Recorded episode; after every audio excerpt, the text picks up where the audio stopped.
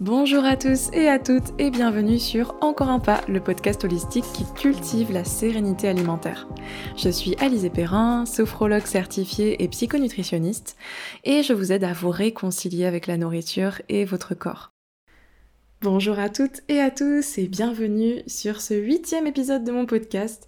Aujourd'hui, je vais vous parler des compulsions alimentaires et plus particulièrement en fait de toutes les pensées, les petites phrases les freins en fait qu'on se met, les choses qu'on se dit à soi-même, qui, les croyances en fait limitantes qui sont ancrées en nous et euh, qui peuvent vous maintenir dans une relation négative à la nourriture, euh, qui peuvent donc vous maintenir dans vos compulsions sans que vous en ayez vraiment conscience.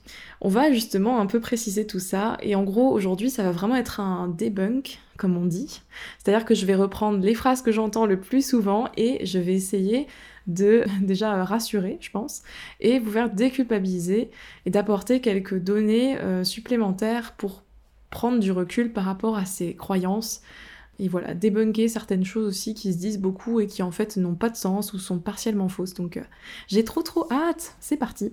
On va prendre la première phrase, donc c'est celle que j'entends le plus souvent en accompagnement ou sur les réseaux. Euh, j'entends beaucoup je n'ai aucune volonté. En parlant du coup des compulsions, hein, parce qu'on va vraiment parler de ça aujourd'hui, j'entends beaucoup de personnes me dire, ben avec mes compulsions, j'ai aucune volonté, euh, j'arrive pas à...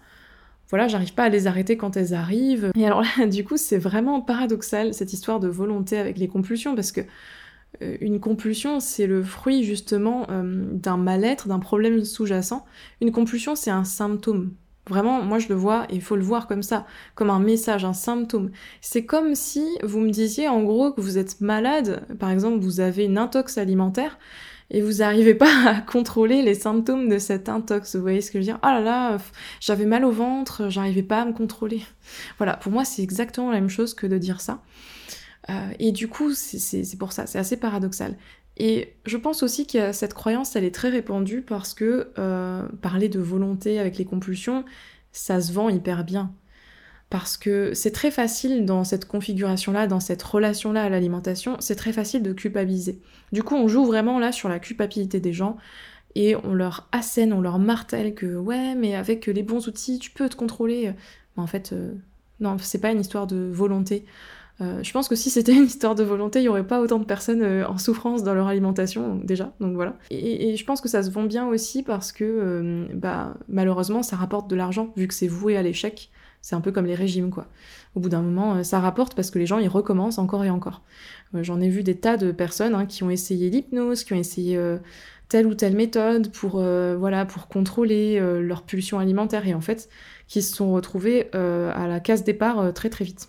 Donc, ça, c'est un premier point au, sujet de la volonté. Après, bien sûr, euh, euh, ça, se, ça, se, travaille, euh, en fait, ça se travaille comment? Bah, En allant à la source du problème. Donc, comme je vous le disais, les compulsions, c'est un message, c'est un symptôme. Plutôt que de chercher à contenir le truc et à lutter contre, ma philosophie et l'approche que j'ai, et je pense que c'est une approche beaucoup plus douce et beaucoup plus durable sur le long terme, ça va être d'accueillir ce qui arrive, même si je sais hein, que c'est pas facile, mais voilà, de, vous dire bah, j'accueille ce qui est.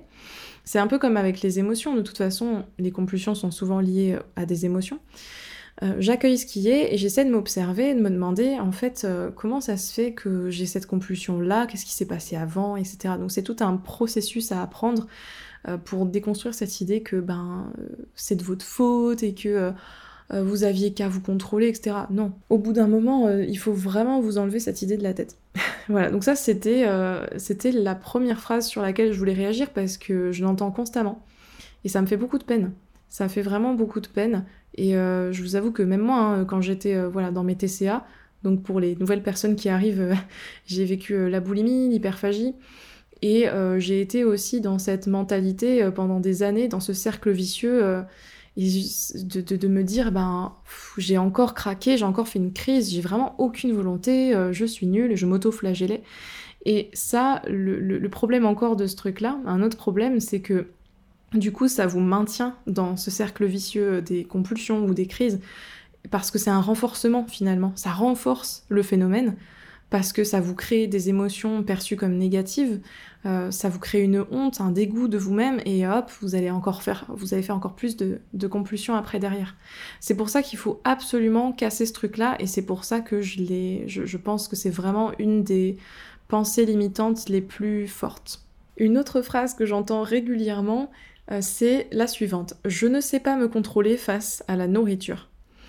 Alors ça, c'est hyper intéressant, ça va être hyper intéressant. Pourquoi? Parce que déjà, premièrement, je vais encore faire une comparaison, hein, mais euh, c'est comme si vous me disiez, oh là là, euh, j'ai envie de faire pipi, j'arrive pas à contrôler ces envies de faire pipi. Voilà. Et ben en fait, avec la nourriture, c'est la même chose. Je veux dire, on, est à la base, on a un peu oublié quand même que se nourrir, c'est un, je veux dire, c'est un moyen de survie.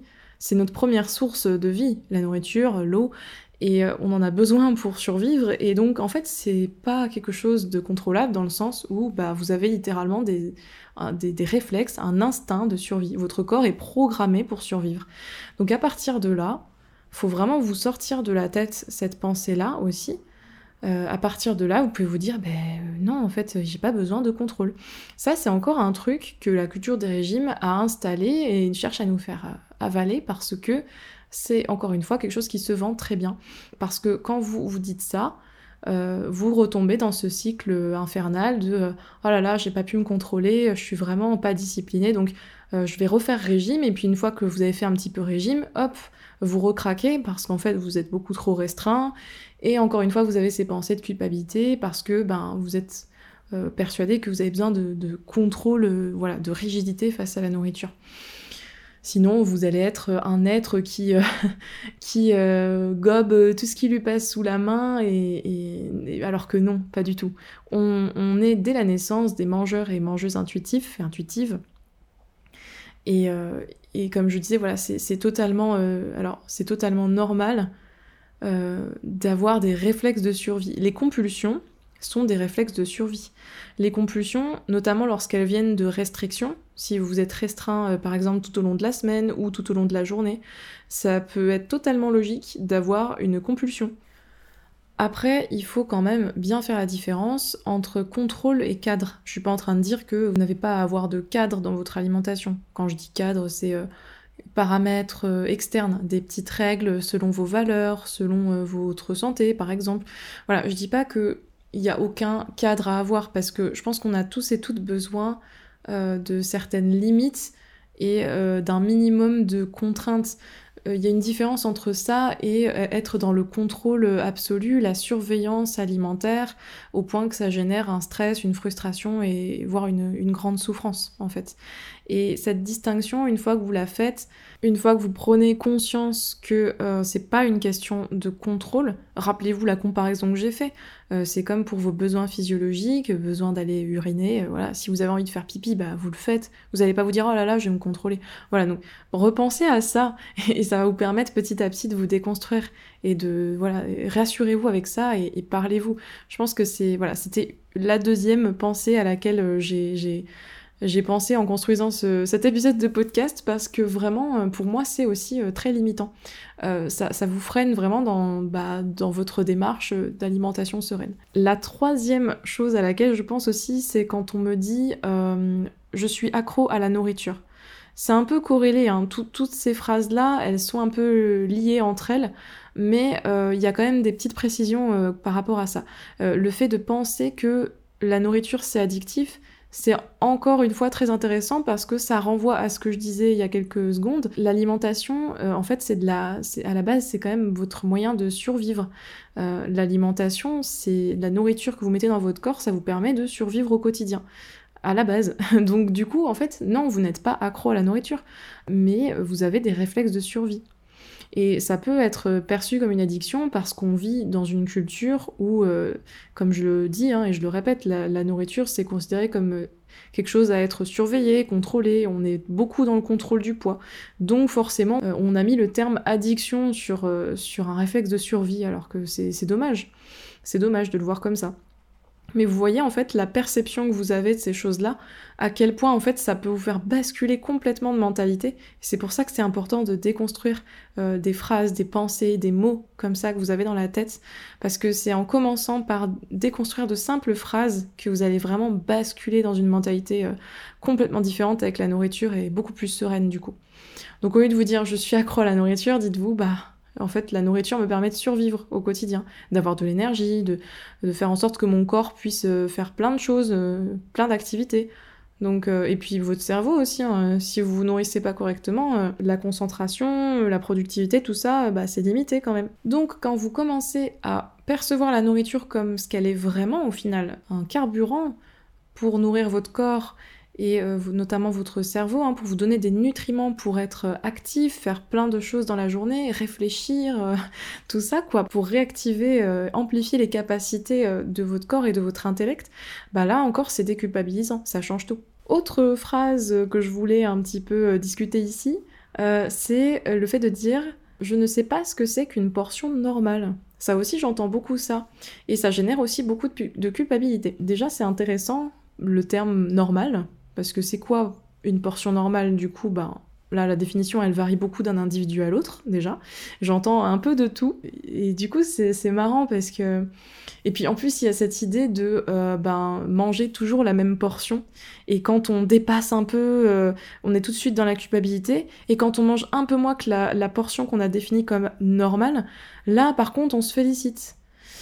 Alors que je pense que du coup, un premier point important à, comprendre là, c'est qu'il euh, faut accepter le fait que nos besoins ils varient d'un jour à l'autre et on ne contrôle pas, on ne peut pas choisir nos portions parce que, enfin, bien sûr que si, on a une sorte de, bien sûr qu'on réfléchit, euh, qu'on se pose la question, est-ce que j'ai encore faim, etc. Bien sûr qu'il y a une connexion aux sensations, mais on peut pas euh, choisir de se dire, bah là j'arrête alors qu'on a encore faim parce que bah c'est comme ça, je suis arrivée au maximum de la portion que je m'autorise tous les jours.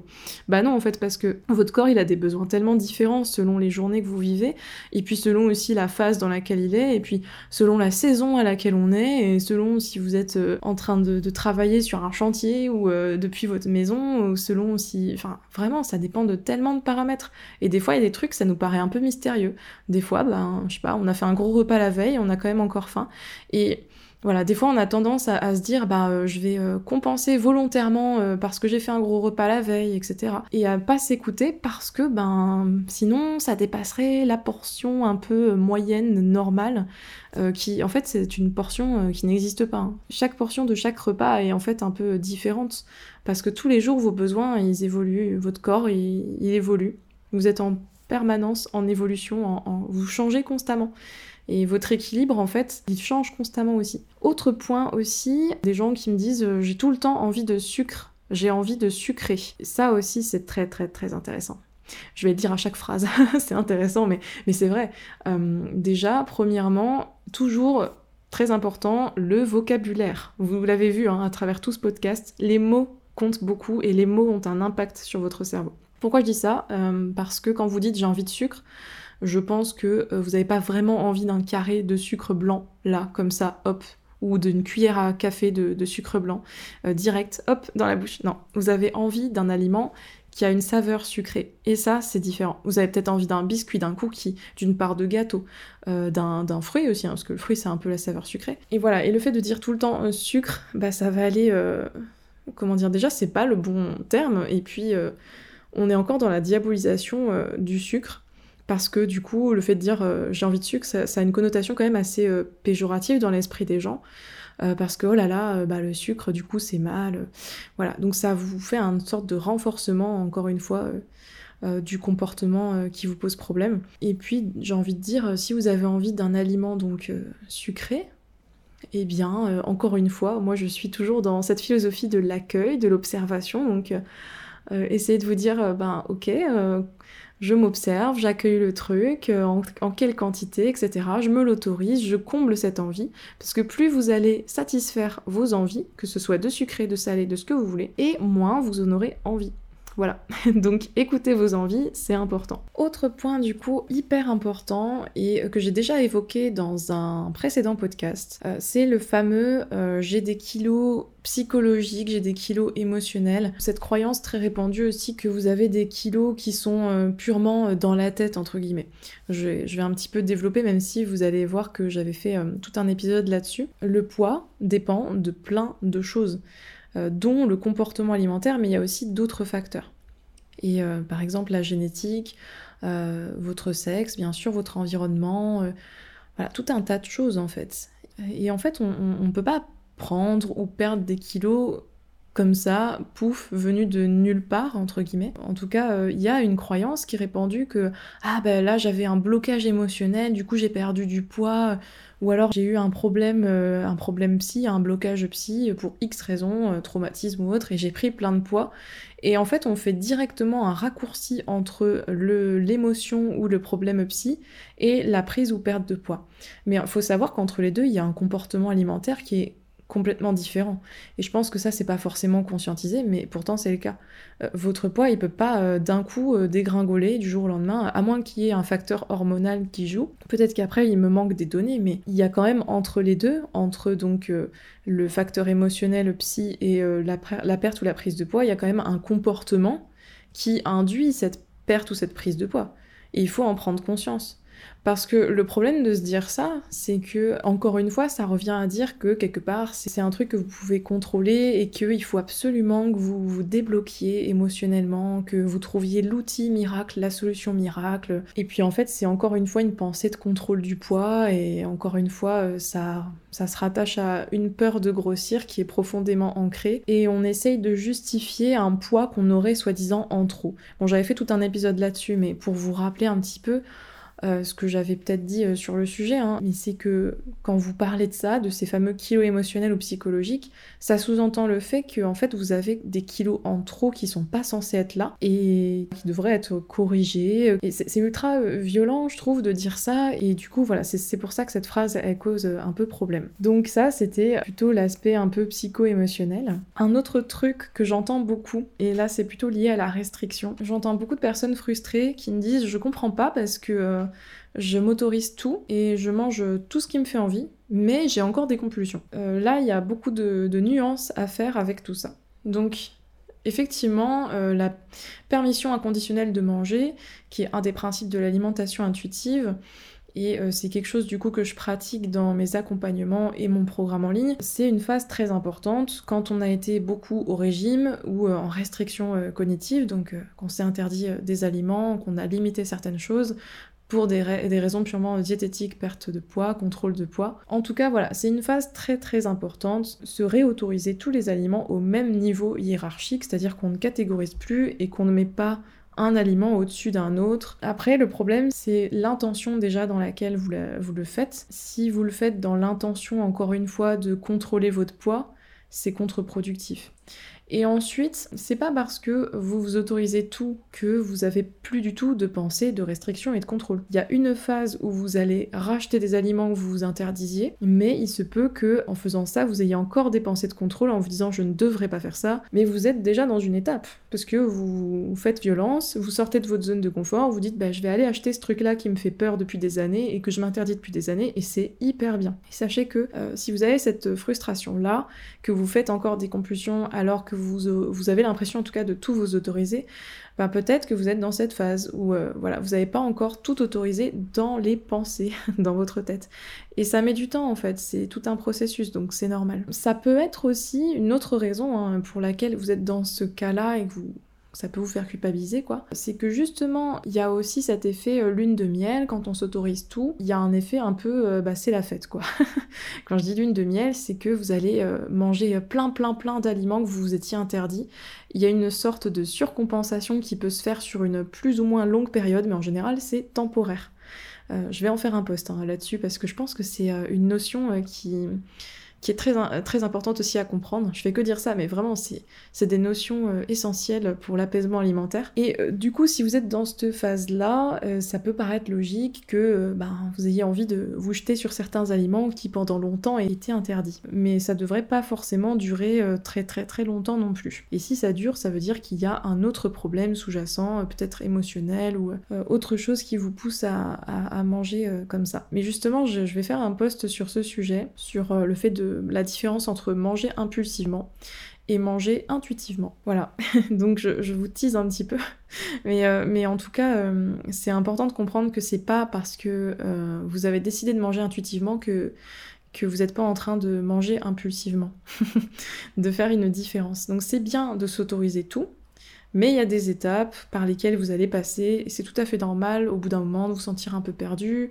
d'avoir l'impression que c'est pas ça que vous devriez faire, ou que euh, là euh, vous mangez vraiment de tout et de n'importe quoi. J'ai envie de vous rassurer avec ça, et en tout cas, ben, si vous avez des doutes et que c'est une source de souffrance pour vous, n'hésitez pas à vous faire accompagner ou à en parler à la personne qui vous accompagne sur le sujet, évidemment. Une autre phrase très instructive que j'entends beaucoup, et qui est révélatrice, je trouve, d'une mauvaise connexion aux sensations alimentaires et d'une méconnaissance en fait des sensations alimentaires, euh, c'est la suivante. C'est euh, je n'arrive pas à m'arrêter de manger alors que pourtant je n'ai plus faim.